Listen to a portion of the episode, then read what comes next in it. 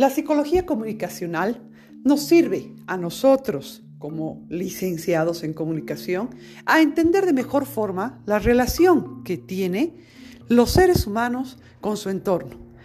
Vale decir, desde varios ámbitos, profesional, personal, emocional, racional, objetivo, subjetivo, plantear a través de la psicología esa importancia y de dónde, cómo radica el pensar del ser humano a partir de un estímulo, de un emisor, un receptor, que plantean un tipo de comunicación y que nos llevan a algún resultado, alguna respuesta, interpretación, representación que marcan un cambio, una acción en no solo la persona, no solo su entorno, sino en el mundo entero. La comunicación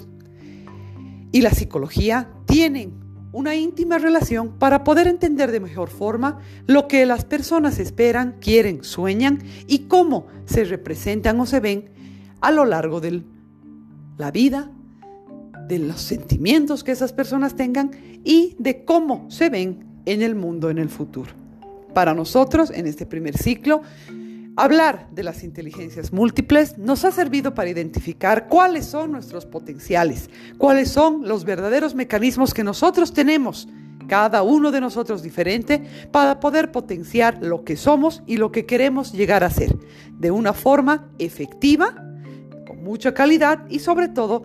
para desarrollar las capacidades y talentos que cada uno tenemos.